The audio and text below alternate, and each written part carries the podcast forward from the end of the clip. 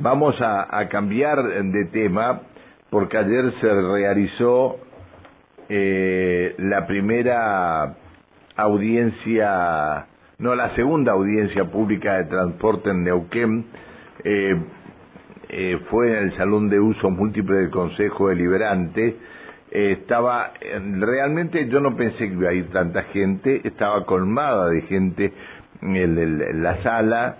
Este, eh, fueron varios los oradores, eh, uno de los oradores fue el defensor del pueblo, el doctor Ricardo Riva. Eh, doctor, ¿cómo le va? Buen día. ¿Cómo le va, Pancho, Alexandra, al equipo y a la audiencia? Buenos días. Muchas gracias por, por atendernos, eh, doctor. Esta mañana, esta mañana me acordé de usted. Hacíamos una nota con un vecino del barrio Cuenca 16 y yo decía que no solamente en la defensoría tendría eh, que haber gente que este acerque a los vecinos porque hay un, problema entre vecinos este tendría que haber mediadores en, en todas las partes en todas las las dependencias para solucionar los problemas que hay entre los vecinos. Me acordaba esta mañana. Bueno sí lo escuché a las seis de la mañana y lo que el vecino planteaba justamente era esta situación que tenía con la vecina de hurto de energía, pero creo que lo, mejor que les puede pasar a ambos es que puedan participar de una mediación y ojalá que, que alguno de ellos recurra a la defensoría con el fin de, superar esta situación tan... A esto, a esto me refería precisamente, a eso me refería, porque ustedes tienen mediadores que, que trabajan en esto y muchísimas veces lo hacen de forma eh, es decir, eh, silenciosa sin eh, indicarle a los vecinos, este, al resto de los vecinos qué es lo que están haciendo. Es una, es una pena que estas cosas pasen. Bueno, pero de todas maneras, gracias por atendernos. Eh, doctor, eh, ¿qué planteó ayer como defensor del pueblo ante la audiencia pública o en la audiencia pública esta de transporte en Neuquén ante el inminente llamado a licitación? Eh, mire, Pancho, lo primero que manifesté fue la importancia de la cultura participativa, ¿no? Eh, justamente veía algunos comentarios en, distintas eh, páginas o en redes donde se planteaba esto, por qué no se había hecho una convocatoria eh, con más anticipación, el hecho de no haber pamfleteado, o sea, porque hay muchas personas que no tienen la posibilidad de leer un diario, no tienen un teléfono, no tienen internet para poder seguir alguna información o a veces tampoco tienen la posibilidad de estar escuchando la radio. Eh, y entonces eh, destacaba eso, ¿no? Y a pesar de las dificultades que hubo para, para estas personas para inscribirse, muchas personas fueron a último momento en el lugar y menos mal, qué suerte, que se les habilitó la palabra y que pudieron también participar. Así que además de los anotados que estábamos previamente, eh, participó un grupo grande de personas, de vecinos, eh, que tenían mucho para decir. Eh, eso creo que es lo fundamental y también de alguna manera reclamo para adelante, ¿no? Como, como una especie de, de, trabajo permanente para profundizar la, la participación. Por ejemplo, entre una de las cosas que proponía ayer era la creación de un foro de participación ciudadana sobre todo el sistema de la ciudad de movilidad, que le garantice el seguimiento del cumplimiento del contrato, de, las, de los ajustes. La cultura participativa se consolida con el ejercicio continuo. Entonces, los escasos ejemplos que tenemos de audiencias públicas exigen revisar las posibilidades de la participación. Y más allá de que eh, la audiencia pública no es vinculante, otra cosa que destacaba era la, necesidad que esta reunión, este encuentro debe ser, sea dialógico, que sirva no solamente para que todos nosotros podamos expresar eh, propuestas para, para el nuevo funcionamiento, sino que los eh, funcionarios tomen registro de lo dicho y además si no toman o no van por el camino propuesto por cada uno de los vecinos, que les devuelvan diciéndoles por qué, cuáles son los argumentos por los que no para que realmente la audiencia tenga el valor que debe tener, que es la de un ámbito de construcción en conjunto social. Está bien. A ver, eh, uno de los participantes, aparte de todo lo que usted este, presentó, eh, mm, habló de la falta de los pliegos a disposición para hacer aportes. De los pliegos del también lo planteé. Ah, también. Eh, eh, no, estaba, no estaban los pliegos ayer tampoco. No, mire, ayer justamente a la mañana nosotros tuvimos una audiencia por una, una causa que tenemos contra el municipio y contra eh, autobuses Santa Fe.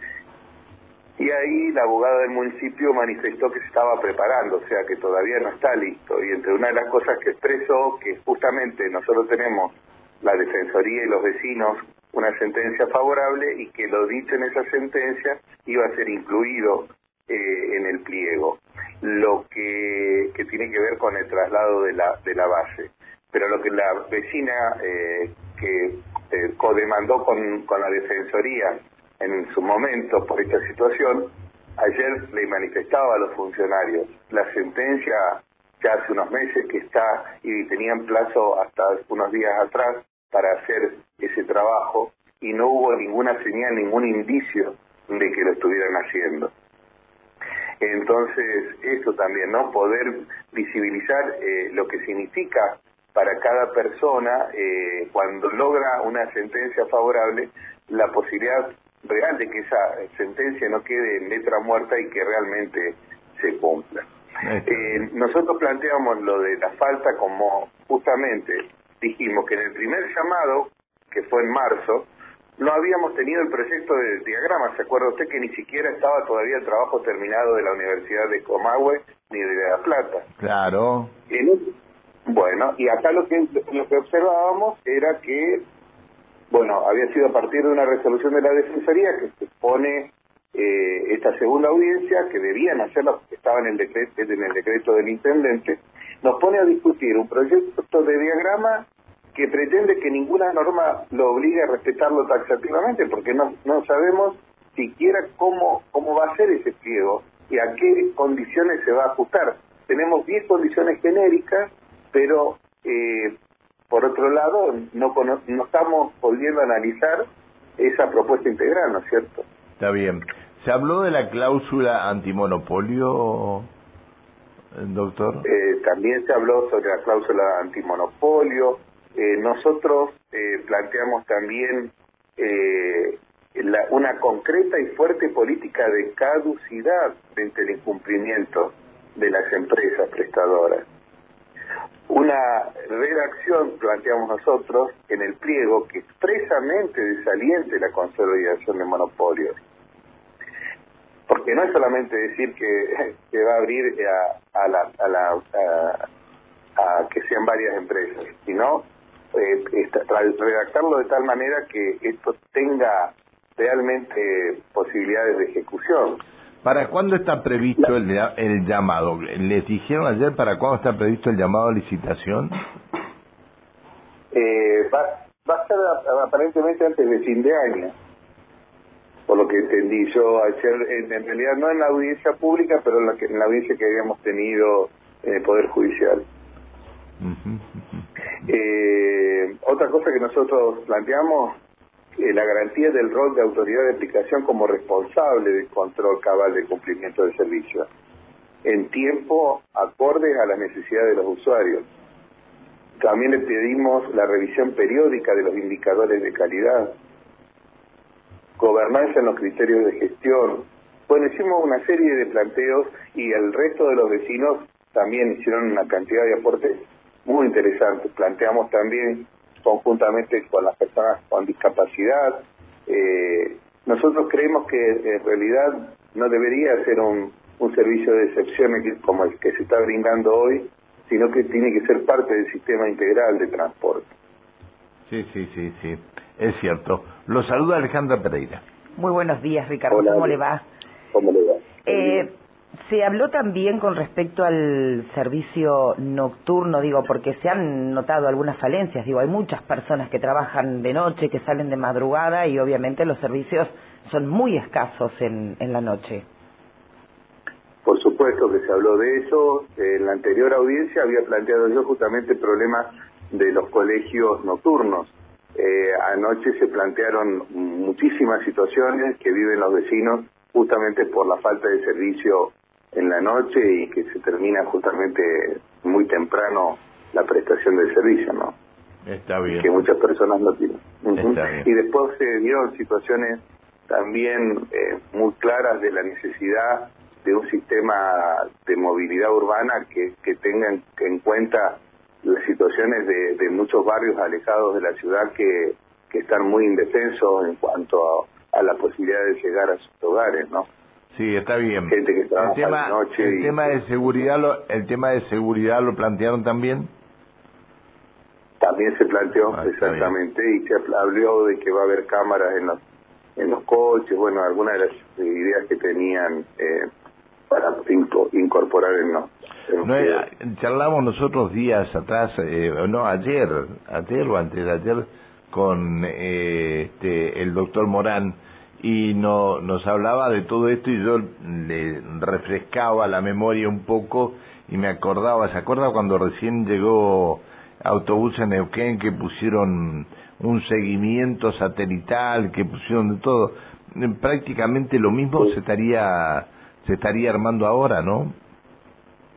Sí, eh, eso que se hace con los GPS, como eso estaba, ¿se acuerda? Ahí donde en alguna época estuvo la, una, una pista de de patinaje eh, ahí en la calle en la calle Leluar ahí estaba el claro ahí eh, ahí está exactamente este de ahí se hacía el seguimiento hasta que Paladino lo lo, lo creo creo que fue él creo que fue él. Bueno doctor le agradezco Sí, esa época pues. Este, le agradezco que, que nos haya atendido, le mando un abrazo. Al contrario, eh, un abrazo, eh, bueno, que tengan un buen fin de semana y esto que nos sucede como argentinos, creo que tenemos que reflexionar todos siempre, eh, que no es a través del camino de la confrontación eh, violenta que se logra resolver los problemas. Y que es necesario, por eso yo remarcaba hacer esto en, el, en la audiencia pública, la importancia de escucharnos todos, de ver eh, el aporte valioso que cada uno de nosotros hacemos desde cada uno de nuestros lugares para construir entre todos un mejor servicio de transporte. Pero eso mismo se puede trasladar al país. La importancia de, las diferencias, bienvenidas sean, pero siempre eh, proyectándonos todos en qué país queremos y cómo podemos entre todos mejorar la situación de todos y cada uno de los que vivimos en este país. Un abrazo, doctor, hasta siempre. Abrazo. El defensor del pueblo, el doctor Ricardo Riva. Eh...